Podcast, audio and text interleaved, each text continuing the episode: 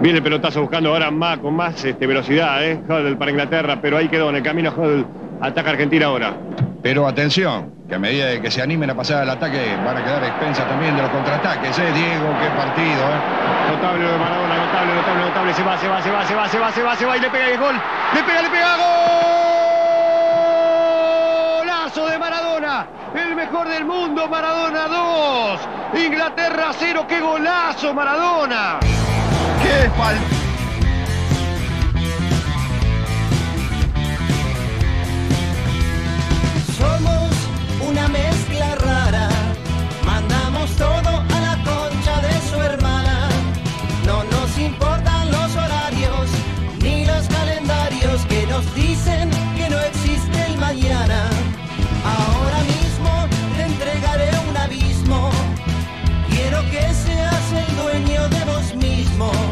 Estoy cansado de pensar qué es lo que va a pasar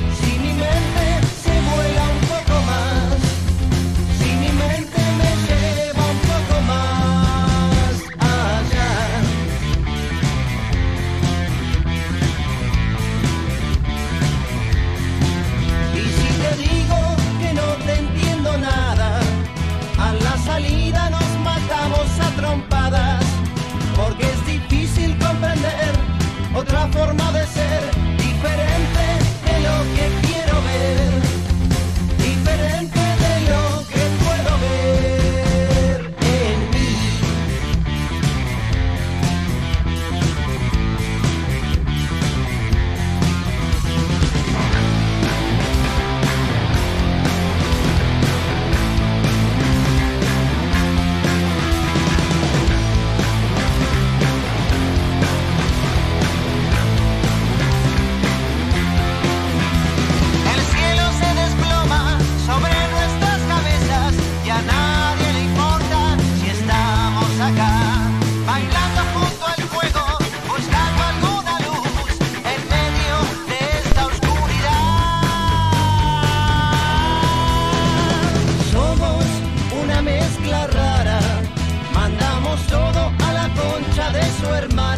andan amigos? ¿Cómo les va? ¿Todo bien? Bienvenidos. ¿eh? Estamos arrancando Efecto Clonacepam a través de la radio, por supuesto, como casi todos los días para Mar del Plata, San Luis Tandil, el Partido de la Costa. Estamos en Spotify, también nos pueden encontrar como Efecto Clonacepam. ¿eh? Ahí están casi todos los episodios, casi todos los capítulos. Después de un fin de semana largo, hemos regresado. ¿eh? Sí, sí, nos tomamos el lunes feriado. Eh, teníamos que descansar un poco. Estamos arrancando ¿eh? Efecto Clonacepam. Con títulos, con buenas canciones. Arrancamos con un audio extraordinario. ¿eh? Sí, sí. Siempre decimos lo mismo. Eh, la gente recuerda muchísimo el relato de Víctor Hugo Morales, pero poco y nada recuerdan a Mauro Viale. Bueno, hace algunos años que ya cada 22 de junio se viene recordando, ¿no? El audio también de, de Mauro Viale. Qué golazo Maradona, dijo. El otro metía unas características tremendas, barrilete cósmico, de qué planeta viniste, en, la jugada de todos los tiempos, dice en un momento, y es real. Bueno, y este otro, qué golazo Maradona, terrible, eh, terrible. Bueno, arrancábamos eh, con el recordado Mauro Viale y por supuesto el gol de todos los tiempos. ¿eh? Hoy, 22 de junio, se cumplen 35 años de aquella, eh, de aquella hazaña ¿no? que Diego Armando Maradona nos, o sea, la generó él por él y también para todos los argentinos, ¿no? Como decimos siempre, si bien el gol lo hizo él, yo creo que todos y cada uno de los argentinos eh, que, que presenciaron ese momento, que fueron contemporáneos a ese momento, los que no lo fueron también, todos los argentinos íbamos ahí, corriendo al lado de él, ¿eh? para tratar de recompensar un poco el daño que nos habían hecho algunos años antes. Hoy, 22 de junio, a 35 años de los dos goles de Diego Armando Maradona a los ingleses, el gol con la mano, el mejor gol de la historia. Es que para elegir lo mejor en algo me parece que el momento también tiene que ser muy particular. ¿eh? Este gol no se podía dar en un Lanús Arsenal. No, no, no lo íbamos a ver en un Atlético de Tucumán ante eh, desamparado. No, no, no, no, no. Había que verlo en el primer Inglaterra-Argentina luego de la guerra de Malvinas. ¿eh? ¿Y quién? Diego Armando Maradona lo hizo, por supuesto. Así que hoy estamos de festejo, estamos de celebración. Es el primer 22 de junio que celebramos sin la presencia del más grande eh, físicamente, ¿no? Porque claro, se fue aquel 25 de noviembre del año 2020, en un año rarísimo, en un año donde de pronto nos tuvimos que encerrar todos, donde nuestras vidas cambiaron. ¿eh? No sé si para siempre, pero dieron un vuelco rotundo. En ese mismo año también nos abandonó Diego Armando Maradona. Hoy se cumplen 35 años y por eso no solamente arrancábamos con el relato de, Mauro Viale, sino que también es interesante recordarlo, ¿no? Y, y a medida que siga pasando el tiempo se lo va a seguir recordando porque ahora, como lo decíamos recién, Diego tampoco está entre nosotros. Entonces cada vez se le va a dar una memoria un poco, un poco más importante, ¿no? Cada, cada año que pase. Bueno, portales de noticias, canales de televisión, programas de radio hablando del tema, obviamente. Em, que fue de la vida de aquellos que no pudieron parar a Maradona. Algunos de ellos lo admiran, otro eh, otros en realidad lo detestan, otros todavía recuerdan en qué posición quedaron al no poder pararlo. Gilton que no lo invitó a su partido de despedida. ¿Y quién quiere ir a tu despedida? Dijo el Diego. Qué fabuloso, ¿eh? Tremendo. El mejor jugador de todos los tiempos se vengó de Inglaterra por mí, por vos, por todos los argentinos que mm, estaban en ese momento pendiente de lo que pasaba lo que los que todavía no estábamos ni en los planes lo vimos tiempo más tarde y por supuesto que le damos el valor que, que se merece, ¿no? No solamente porque sea Diego Maradona, que fue el mejor de todos los tiempos, sino también porque fue en un mundial por cuartos de final. Hubiera sido fantástico que sea en la final, pero no se dio, no importa. A él no le importaba la instancia dentro del certamen. Se vengó por todos nosotros, ¿eh? desde, el, desde el lugar que pudo. Claro, la gente dice, no hay que mezclar, una cosa son los problemas políticos, una cosa fue la guerra, otra cosa es el fútbol, eh, pero tenés que salir a la cancha a jugar contra esos muchachos que sabes el daño, que indirectamente, ¿no? Porque no fueron ellos, pero indirectamente su nación, su país dañó muchísimo la nuestra. Así que en la charla previa también se ha comentado esto. Maradona eh, había hecho referencia a esa situación, a todos estos que nos mataron a nuestros pibes, dijo. ¿Y cómo no vas a salir a la cancha a querer comerte el mundo, no? Así que bueno, hoy 35 años del mejor gol de la historia y siempre escuchamos cosas, escuchamos anécdotas, comentarios al respecto. Yo quiero poner al aire ahora algo que ya hemos escuchado en algún momento, pero que siempre está bueno repetirlo. Es el fragmento del cuento de Hernán Casiari que se llama 10.6 segundos, que fue el tiempo que tardó Maradona desde que recibió la pelota hasta que la mandó al fondo de la red del arquero Shilton. Lo escuchamos. Antes de tocar por última vez la pelota con el pie izquierdo, son las 13 horas, 12 minutos y 30 segundos del mediodía mexicano. El jugador argentino ve que Peter Shilton quedó atrás, tirado, al borde del área chica. Ve que Valdano arrastra la marca de Terry Fenwick. Ve que Reid, Berley y Hodle también se quedaron en el camino. Ve a Terry Butcher a punto de tirarse a sus pies con los botines de punta. Ve a Burruchaga que frena su carrera con resignación. Estaba esperando el pase. Ve a Enrique todavía clavado en la mitad de la cancha, que cierra el puño de la mano derecha. Ve a su técnico, que salta del banco de suplentes como expulsado por un resorte. Y al otro técnico ve, al rival, que baja la vista para no ver cómo termina la jugada. Ve a un tipo pelirrojo con una pipa que saca humo en la primera bandeja de la tribuna. Lo ve ve la línea de cal del arco contrario y se acuerda la cara del empleado que durante el entretiempo repasó esa línea con un rodillo.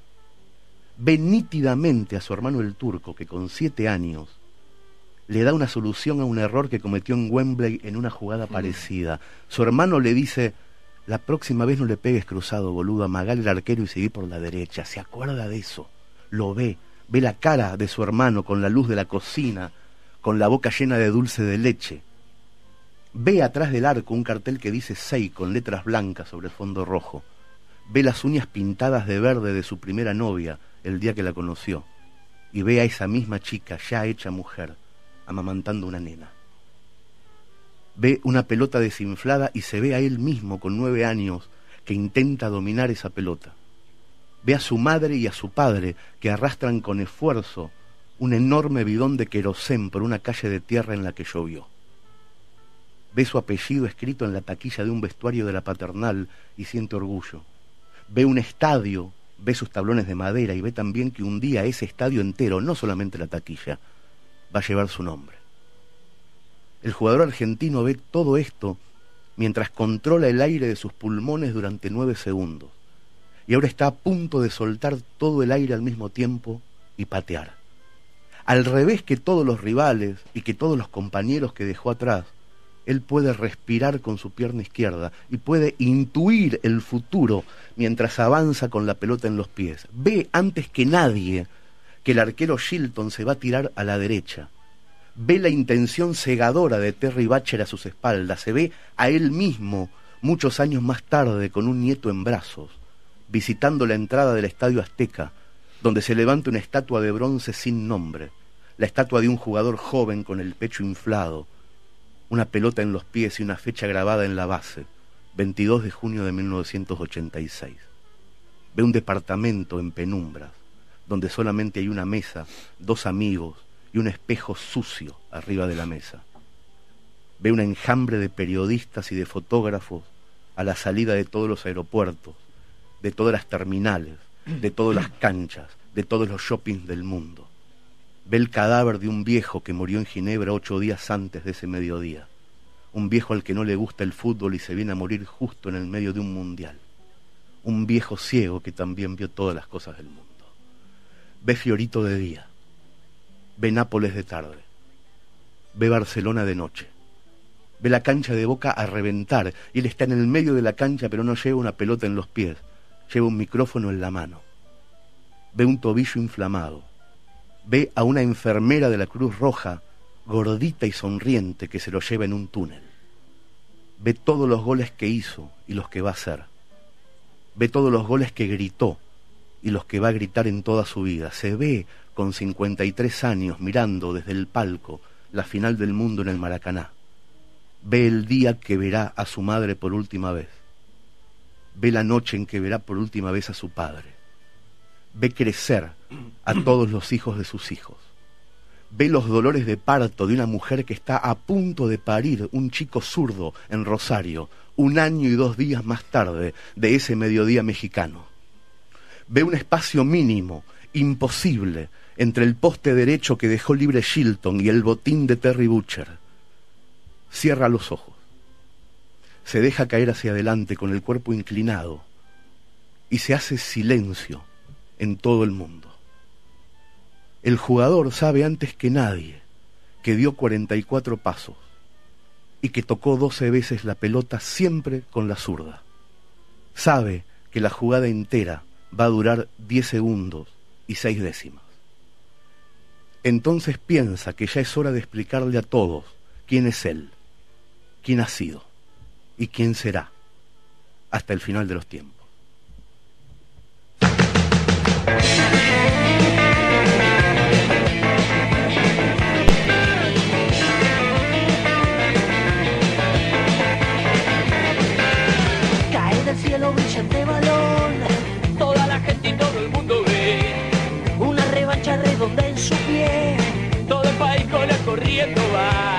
Caen las tropas de su majestad y cae el norte de la Italia rica.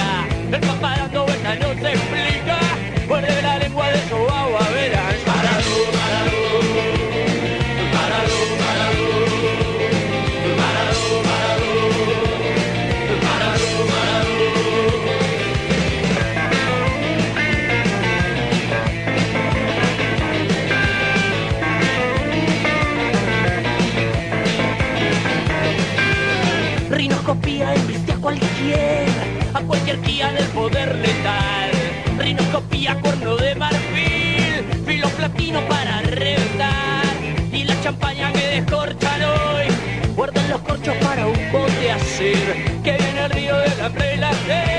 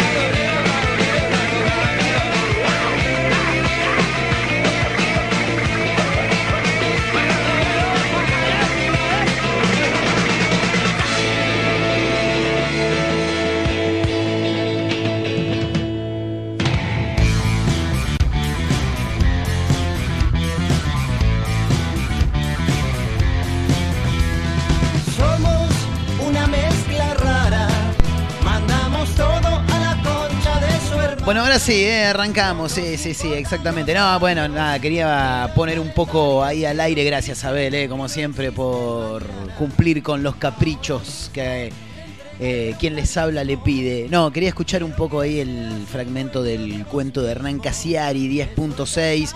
Eh, me pareció acorde a la fecha que hoy nos toca vivir, como decíamos, a 35 años del gol de Diego Armando Maradona, los ingleses, en aquel Mundial 86.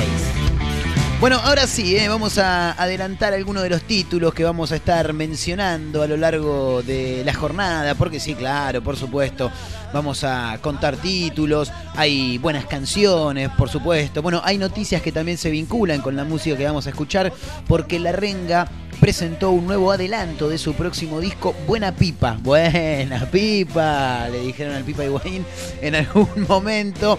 Buena Pipa, ¿eh? así se llama lo nuevo, es el séptimo corte de su próximo material discográfico. Recordamos que La Renga realizó el último sábado un show streaming, ¿eh?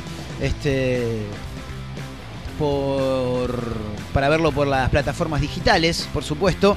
Y en este caso llega con una canción que se llama Buena Pipa y es el séptimo adelanto que presenta la banda respecto de su nuevo trabajo discográfico, así que en un rato lo vamos a contar y por supuesto también vamos a escuchar la canción. Estaba mirando por acá, eh, es noticia Anita, Paul, Anita Pauls, Anita Pauls, ¿cómo sería? Sí, Anita Pauls, ¿no? Algo así.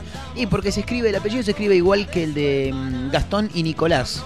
Gastón Pauls. Así se le dice, ¿no? Y se escribe Pauls. Bueno, Anita es la hija de Mirta Busnelli, de hecho es muy parecida a ella.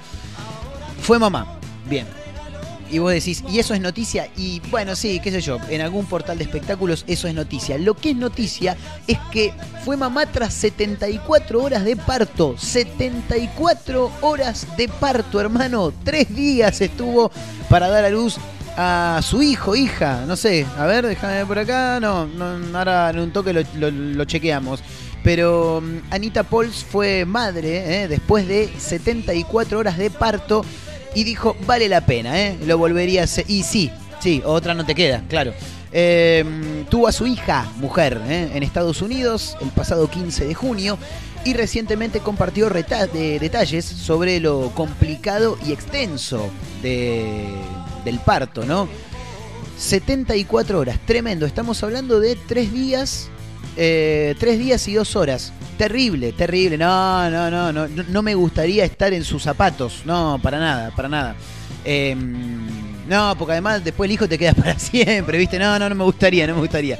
Eh, así que bueno, en un toque lo vamos a comentar, por supuesto. El que fue noticia en este último fin de semana, largo, por cierto, fue fin de semana largo, porque mm, el 20 de junio, más allá de celebrarse el Día del Padre, fue el Día de la Bandera. Sí, claro, por supuesto. Y sí, como todos los 20 de junio. Em, noticia del fin de semana, ¿saben quién reapareció? Por lo menos ante las cámaras. No porque haya estado en algún estudio, no porque le hayan hecho una nota, sino porque una mujer lo filmó y lo escrachó. Estamos hablando de Alberto Samid, el rey de la... Qué, qué groso que digan el rey de algo. Sí. Y quiere decir que sos el que más larga la tiene. No hay otro como vos. No, no, no, no, no. El rey de la carne, ¿eh? Alberto Samid, fue increpado por una mujer cuando fue a comer a un restaurante de Ramos Mejía. Claro, la mujer se acerca, lo filma y le dice, vos tendrías que estar cumpliendo la condena en tu casa, ¿qué haces acá? ¿No tenés la tobillera? ¿Que no te funciona la tobillera? El tipo no respondía nada, estaba sentado junto a otros dos muchachos ahí que lo acompañaban, eh, comiendo los tres por supuesto, y uno mientras comía, uno de sus dos acompañantes, mientras comía filmaba a la señora como esta mujer iba filmando y escrachando a el rey de la carne. Sí, bueno, nada, en un momento Alberto Samí se hinchó las pelotas, se levantó y se fue. Y parece, que esto también suma a la noticia, que se habría ido sin pagar. Sí, la misma mujer que lo filmó dijo se fue sin pagar, la moza lo corrió hasta la esquina. Bueno, nada, en Ramos Mejía ocurrió esto, ¿eh? en un rato por supuesto también lo vamos a mm, adelantar. Eh, bueno, ayer estaba mirando, antes de, de pegarme, antes de ir a mimir, sí. Eh, antes de pegarme la mona iba a decir, pero alguno por ahí va a entender cualquier cosa, no, no. Antes de, ir a mimir, eh, estaba mirando ahí que mm, se vio un video, quiero ver dónde ocurrió esto, eh, en Rosario fue esto, sí, tremendo, un hombre, pero salvó su vida de milagro cuando un vehículo que venía medio complicado su conductor, sí, no lo podía manejar. Bueno, el vehículo se le va a la mierda al conductor, se sube eh, a una vereda y claro, iba un hombre caminando, un transeúnte, un ciudadano de a pie, iba caminando, nada, tranquilo, se da vuelta y de pronto dijo, ¡uh! Un auto. Corrió, pero hizo dos pasos nada más. Se salvó de milagro. Por un pelito no se lo llevó puesto. Habló el hombre, ¿eh? Para mí fue un milagro. Sí, sí, sí, sí, claro está, ¿eh? Sergio caminaba por la vereda cuando en la esquina de Urquiza y Balcarce, estamos hablando de la ciudad de Rosario, se le fue una camioneta encima. Pero cuando uno dice una camioneta encima, no es que la vio que venía ya medio a lo lejos y el tipo se corrió. No, no, no, no, no. Se dio vuelta y cuando, cuando se dio vuelta, la camioneta ya se le venía encima, ¿entendés? La tenía, qué sé yo, ponele que la tenía a 8 metros. Hizo uno o dos pasos y la ves pasar a la camioneta que no se lo choca de casualidad. Bueno, su reacción veloz, por supuesto, le permitió esquivarla por milímetros y más tranquilo reflexionó ante la prensa. Me hizo un poco mal cuando vi el video, dijo, porque es fuerte, pero bueno, soy un agradecido. En un rato vamos a contar esta situación que ocurrió en Rosario en las últimas horas y que por supuesto fue noticia. ¿eh? Che, hablando del gol de Diego a los ingleses, hoy te voy a contar una historia que por ahí no es tan conocida sobre los Soda Stereo. Y vos decís, ¿qué tiene que ver los Soda Stereo con Diego Armando Maradona? Y que los Soda Stereo, al momento en que Maradona convierte estos dos golazos, uno un golazo y el otro un golazo por su viveza también, ellos estaban en Londres. Sí, tuvieron que hacerse pasar por españoles para poder zafar entre tanto hooligan que andaba por ahí. Terrible, ¿eh? En un rato lo vamos a, comentar, por supuesto. Bueno, esto es Efecto Clonacepam, señoras, señores, a través de la radio, ¿eh? En directo para Mar del Plata, San Luis, Tandil, el Partido de la Costa, ¿eh? Estamos por todos lados, nos pueden encontrar en Spotify, nos encuentran como Efecto Clonacepam, en Instagram, arroba Efecto Clonacepam, arroba Marcos N. Montero, ¿eh? Sí, hoy arrancamos medio raro el programa, pero igual vayan acomodándose porque esto recién, recién está arrancando, ¿eh? Vayan pasando, señoras y señores, bienvenidos.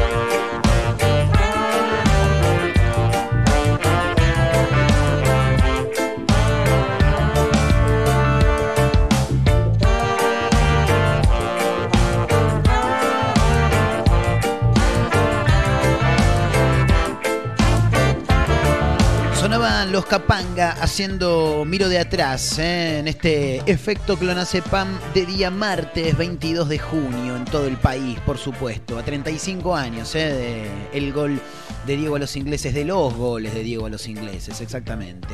Bueno, lo decíamos en el arranque del programa. Quilombo ¿eh? en Ramos Mejía, sí, sí, sí, escándalo porque apareció Alberto Samid en un restaurante. Sí, cuando en realidad debería estar en la casa porque está guardado, sí.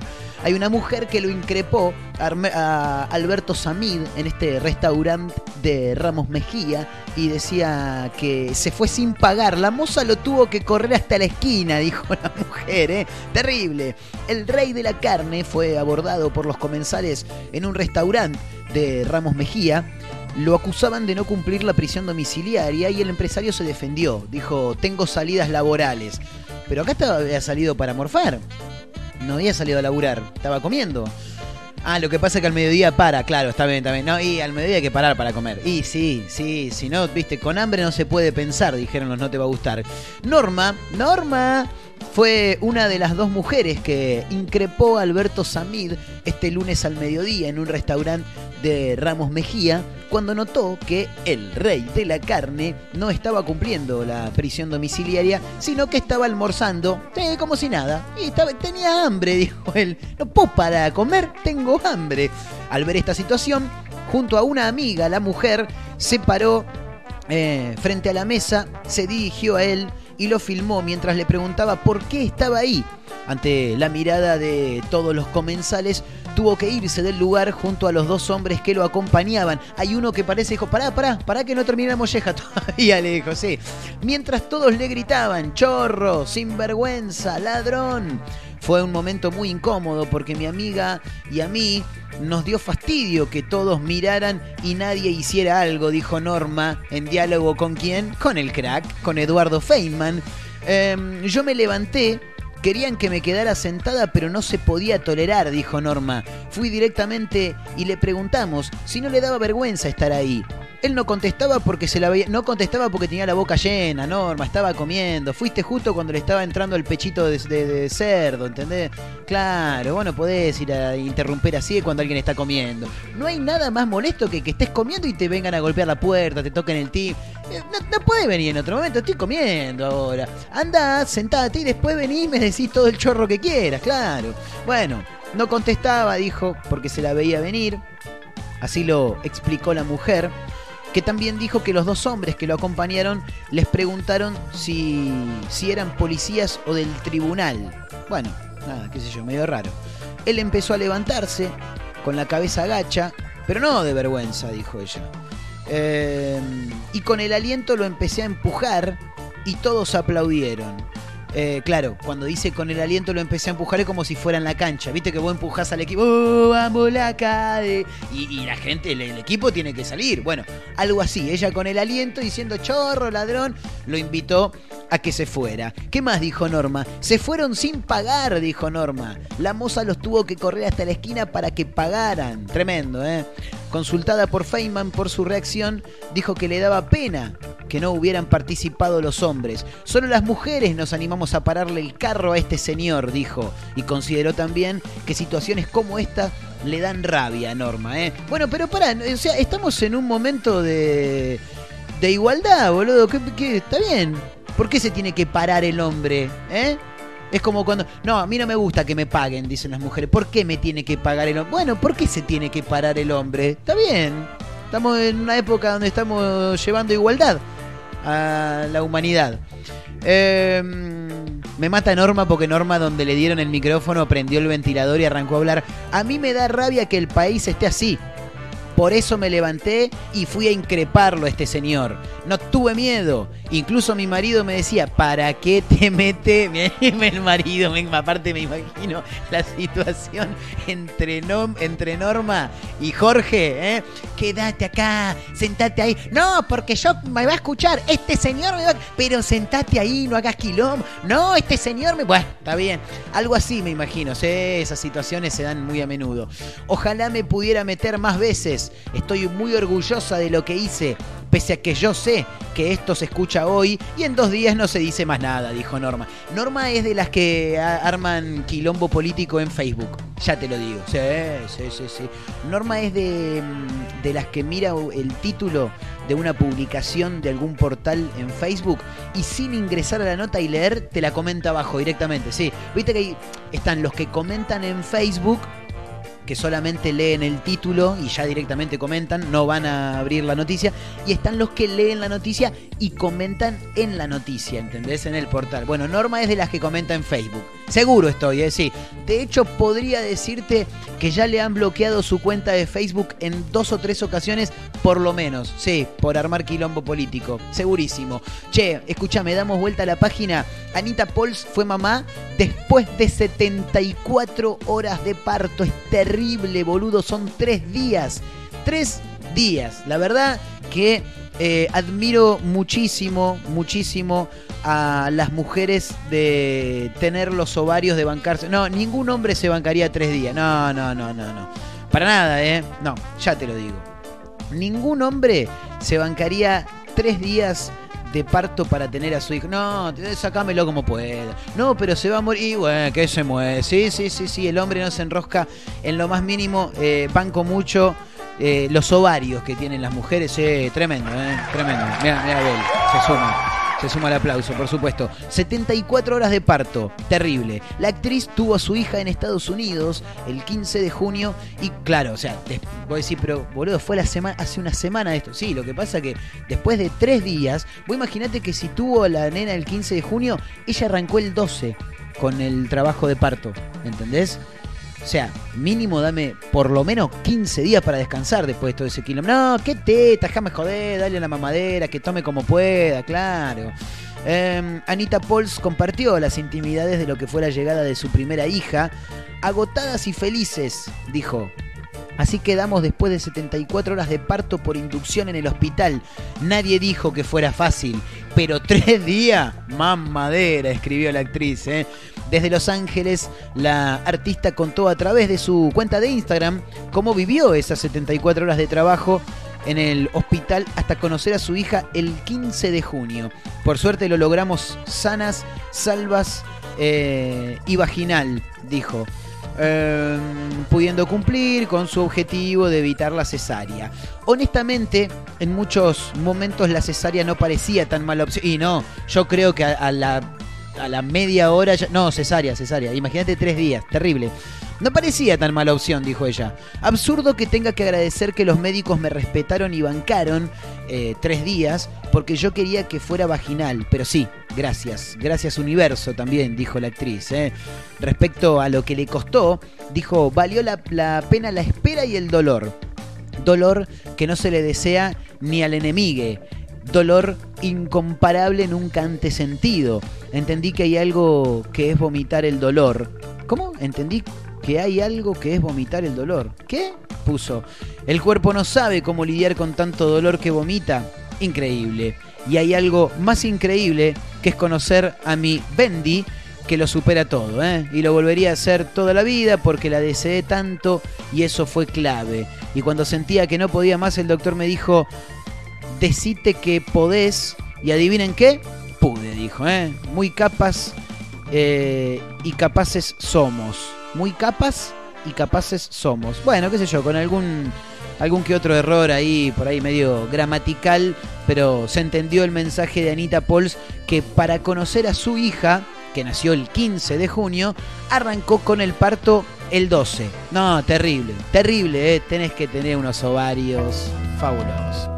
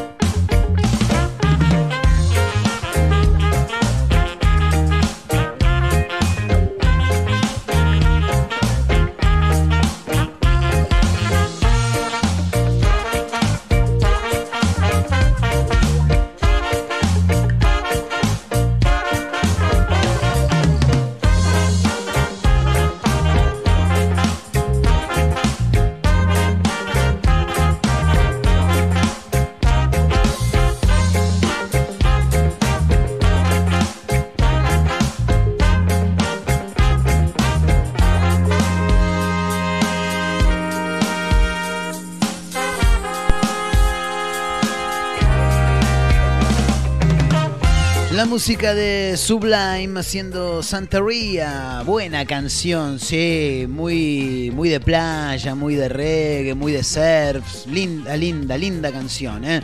Bueno, seguimos adelante haciendo efecto Clonacepam en directo, por supuesto, a través de la radio para San Luis, Tandil, Mar del Plata, el Partido de la Costa. Nos encuentran en Spotify como efecto Clonacepam, nos encuentran en Instagram como arroba efecto Clonacepam, arroba Marcos N. Montero. ¿eh? Eh, bueno, con títulos, buenas canciones, por supuesto. Sí, de todo, de todo un poco.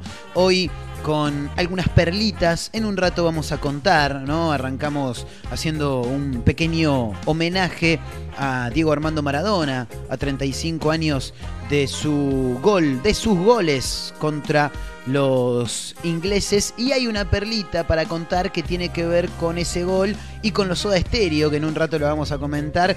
Eh, los Soda Stereo haciéndose pasar por españoles para zafar entre tanto inglés que tenían alrededor durante el partido eh, de aquel 22 de junio del 86 en México. Linda perlita, en un ratito lo vamos a contar. El que habló fue el hombre que casi muere, porque es la realidad, ocurrió en Rosario, Sergio se llama el tipo, casi muere, esquivó de casualidad a una camioneta que se le iba encima, que de hecho terminó chocando contra un local. Sergio caminaba por la vereda cuando en la esquina de Urquiza iba al Carce, en la ciudad de Rosario, se le fue una camioneta encima. Su reacción, rápida por cierto, le permitió esquivarla por milímetros, por milímetros. Para mí fue un milagro, dijo el hombre que zafó del choque. Había salido a comprar un par de cosas, dijo, entre comillas. ¿eh? Le quiero mandar un gran abrazo a mi amigo el negro Emma, que siempre que anda en algo raro. No, tengo que ir a hacer un par de cosas. ¿A dónde tenés? No, hacer un par de. Pero contá, ¿qué, qué son esas cosas? El otro día también, eh, nos habíamos juntado tres, tres, cuatro, cuatro éramos ese día. Un domingo era. Y el tipo, uno de los chicos se va, dice, che, bueno, yo me voy. Ah, yo aprovecho, me voy con vos y tengo que ir acá a la vuelta a ver una cosa. ¿A qué tenés que ir acá a la vuelta? A ver una cosa. Un domingo a las 5 de la tarde. ¿A, a- a dónde tenés que ir? ¿En qué andás, Emanuel? ¿En qué carajo andás? Bueno, este habrá sido algo similar, ¿no? Sergio había salido a comprar un par de cosas, entre comillas, el sábado a la mañana cuando fue el gran protagonista de un choque entre dos vehículos, eh, a pesar de que él iba caminando. Y vos decís, pero ¿cómo fue el protagonista de un choque entre dos vehículos cuando él va caminando? Y porque uno de los vehículos casi lo tira a la mierda y el tipo hizo dos pasitos, lo vio de casualidad, hizo dos pasitos y zafó. ¿eh? Por décimas de segundos logró esquivar sobre la vereda a una camioneta que se le fue encima, sí, básicamente se le fue encima, y que terminó chocando contra un comercio. Bueno, el hombre habló con el 3, que es uno de los canales de televisión de Rosario, eh, y resumió un poco la historia. Dice, escucho el impacto, claro, el impacto, el choque entre los dos vehículos que se dio en Balcarce y Urquiza. Cuando escucho, miro, dice, y veo que la camioneta se me viene encima. Supongo que fue un milagro, dijo el tipo. La realidad es que no lo dimensioné. La gente se asustó más que yo. Para mí fue un milagro. Dijo, sí, claro que fue un milagro, por supuesto. Eh, de hecho, yo creo que la gente en esos casos puede llegar a quedar más sorprendida que el mismo protagonista porque la gente está viendo la situación, no es que está reaccionando ante la acción ocurrida. ¿Se entiende lo que digo? No es lo mismo estar viendo y decir, uy, se la va a poner el tipo y que el tipo corra y diga, no, zafó. A que el mismo tipo piense de ese modo, teniendo en cuenta que él es el protagonista de la situación. O sea, si él mismo no se corre, se la ponen, ¿entendés? Entonces él no ve la situación desde afuera, él la está viviendo. Entonces por eso quizá es que en un momento de lucidez el tipo se corrió y después sí, una vez que la adrenalina baja, eh, ahí te la regalo. ¿Sabés cómo quedás todo tensionado, todo duro? Debe ser terrible, terrible, ¿eh? Eh, bueno, ¿qué más dijo? Contó que cuando vio el video captado por una cámara de seguridad donde muestra claramente cómo un pequeño saltito que dio hacia atrás lo salvó de un accidente que hubiera sido muy, muy grave para él. Yo diría que hasta rozando la muerte tranquilamente. ¿eh? Bueno, él dijo que al ver esos videos le generó un poco de ruido. Me hizo un poco mal, dice. Zafé por milésimas de segundo. Por suerte lo puedo contar, soy un agradecido, dijo. Muy bien. Por suerte yo estoy bien. Y él está, ah, bueno, pero espero que eso mejore, dijo el paraguayo. Eh, bueno, ¿qué más dice? A ver. La camioneta que casi lo choca Sergio cruzaba por Balcarce hacia el sur, debía respetar el cartel de pare en el cruce con Urquiza, a pesar de tener la derecha en relación a la otra calle. Bueno, nada, hablan del siniestro en sí. Hay un video, lo pueden buscar, ¿eh? entran en rosario3.com y lo encuentran. De todos modos, en un ratito lo vamos a publicar también en arroba efecto clonacepam, ¿eh? para que aquel que tenga ganas se pueda pegar una vuelta y, y ver cómo este hombre, en un acto reflejo realmente veloz, ¿no? Muy, muy rápido el tipo para, para darse cuenta de la situación, logró zafar, ¿no? De lo que podría haber sido un accidente realmente muy grave para él, que, como te digo, podría haberle generado eh, la muerte tranquilamente. Sí, claro. Bueno, damos vuelta a la página nuevamente y vamos a hablar de La Renga, eh, porque estrena nuevo tema, nueva canción de lo que será su próximo disco. Se llama Buena Pipa, la canción. Sí, como el cuento de la Buena Pipa. Sí, Buena Pipa. Y es el séptimo adelanto que presenta la banda eh, sobre su nuevo trabajo eh, que según indica este informe de Filo.news, ha sido grabado y mezclado en los estudios Ezeiza por Matías Goncalves.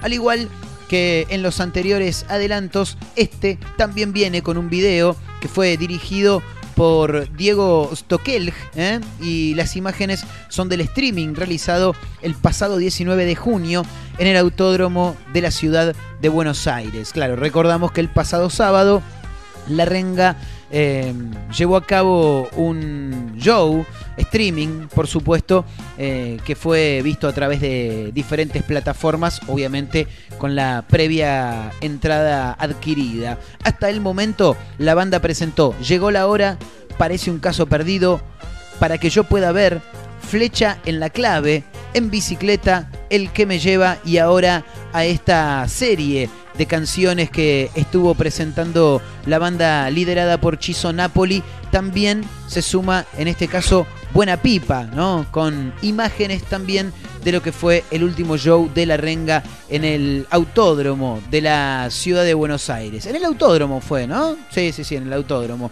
En el Galvez, ¿eh? Bueno, Vamos a escuchar Buena Pipa, ¿les parece? Dale, Abelito, cuando vos quieras, hermano, métele con todo. Sí, sí, sí. Acá estamos para escuchar la renga, sí, no hay ningún problema. ¿Qué pasó? ¿Se cortó? Bueno, no importa. Aguantamos lo que haya que aguantar. Ahí está, ahora sí, dale.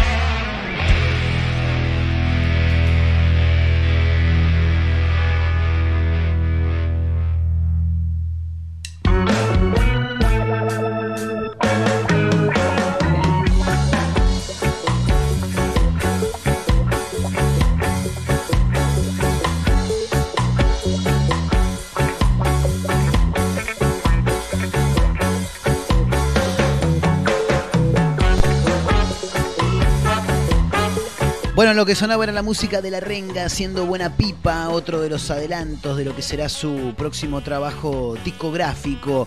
Bueno, la perlita de la que te contaba, ¿no? A 35 años del gol de Diego Maradona y cómo lo vivieron los Soda Stereo, cómo lo vivió un montón de gente, ¿no? Pero, ¿por qué hacemos foco en los Soda Stereo? Porque ellos estaban rodeados de ingleses en el momento en el que se enteraron que Argentina había clasificado a las semifinales de la Copa del Mundo luego de vencer por 2 a 1 a Inglaterra. Eh, al lado de los hooligans, dice el título, el día que los Soda Stereo se hicieron pasar por españoles para poder festejar a escondidas el gol de Diego Maradona a los ingleses. 22 de junio de 1986.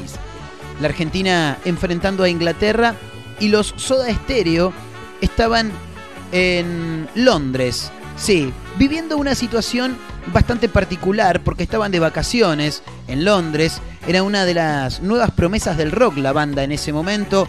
Hasta ese entonces tenían dos discos publicados y sorprendía con su particular propuesta. Abril de 1986 habían realizado eh, un show en obras para presentar nada más y nada menos que nada personal, con mucho éxito. Cerati, Bocio, Alberti y también sumado el cuarto soda, el zorrito Fabián Bonquintiero, eh, trataron de seguir de cerca el resultado del encuentro, más, más allá de estar de vacaciones en, en Londres. Fuimos al Milton Keynes Bowl, un predio gigante en la ciudad de Milton Keynes, donde había casi 200.000 personas para ver a Simple Minds en la época de su hit Alive and Kicking.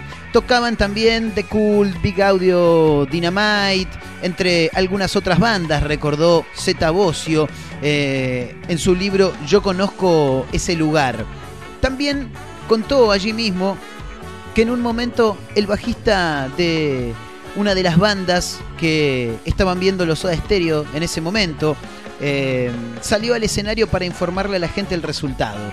En ese momento Inglaterra perdía 1 a 0 después del mitológico gol de Diego con la mano. Enseguida se, de- se desencadenó un abucheo general, dijo Zeta Bocio, mientras nosotros nos mirábamos con una alegría contenida, pero en el fondo muchísimo pánico, claro. Tenés alrededor a un montón de ingleses abucheando el resultado parcial hasta ese momento con el que Argentina ganaba 1 a 0. Básicamente teníamos que disimular para proteger nuestro bienestar físico, dijo. No se nos ocurrió mejor idea que empezar a hablar con un acento muy marcado. Intentábamos parecer españoles, dijo Zeta Bocio, y cuando nos enteramos de que finalmente le habíamos ganado a Inglaterra, sentimos unas ganas tremendas de, fe- de festejar. Experimentamos la doble alegría, la de sentir una felicidad enorme y también de poder contrarrestarla con la frustración de ellos en vivo, rodeados de un mar de gente deprimida, dijo Zeta Bocio. Alberti también habló al respecto en alguna entrevista con La Viola, donde dijo, queríamos ver a Simple Minds el cantante del grupo preguntó si queríamos saber cómo iba el partido y anunció el resultado final. No podíamos festejar, dijo. Entonces, con los chicos ar- arrancamos a hablar como españoles para que no descubran que en realidad éramos argentinos. Tuve la posibilidad de compartir algunas charlas con Diego. No fuimos amigos, pero tuve encuentros siempre con mucho cariño, dijo Alberti, Charlie Alberti, baterista de los Soda Stereo. Por su parte, el zorrito, y quizá el más futbolero, ¿no? De ellos, hincha de boca, fanático, claro.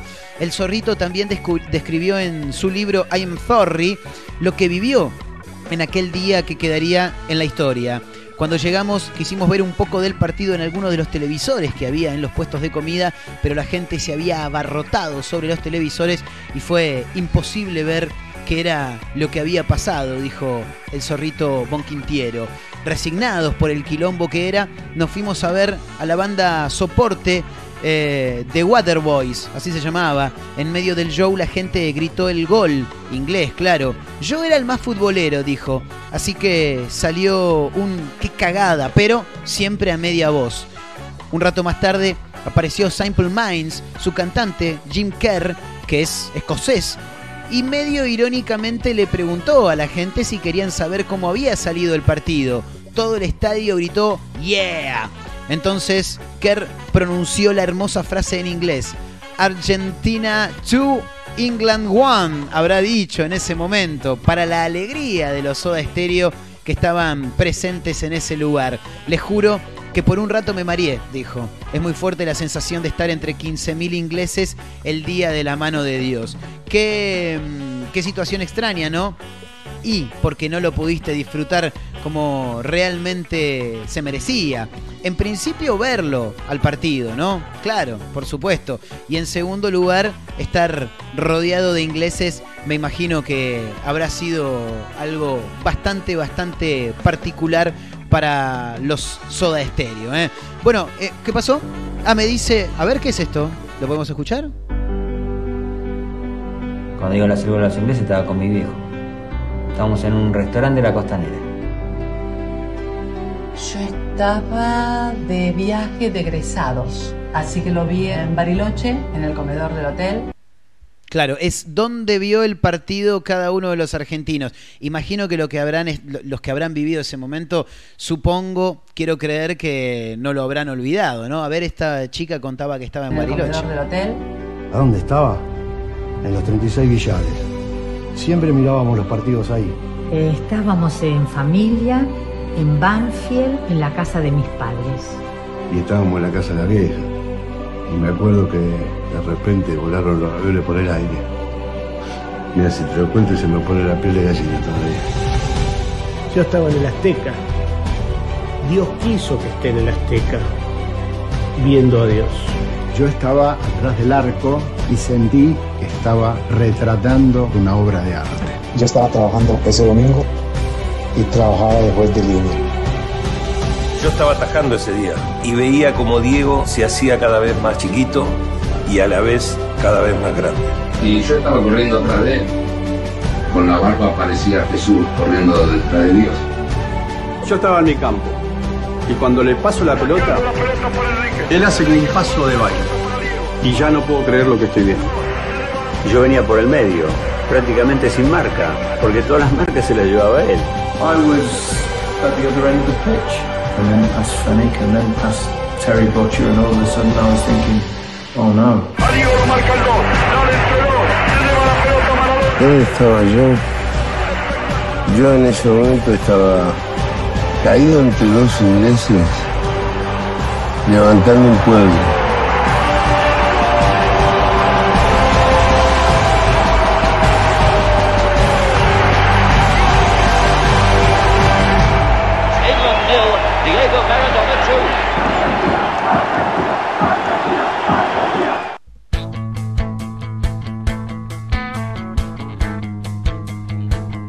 no queda más que despedirnos. Tremendo homenaje de Teis Sports. Nos vamos con las pastillas del abuelo. Hasta mañana, gente. Chao. Bajo una mano del cielo y acariciando su pelo, rulo y señal de la cruz. La caricia de Jesús hizo posible el milagro, convirtió la red en tierra, el balón hizo palomas que aterrizaban su paz en la isla Soledad, borrando una absurda guerra.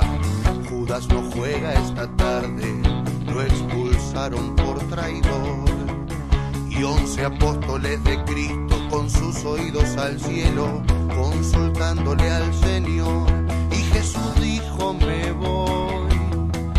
De tácticas ya no hablo, pero un consejo la pelota siempre al 10, que ocurrirá otro milagro.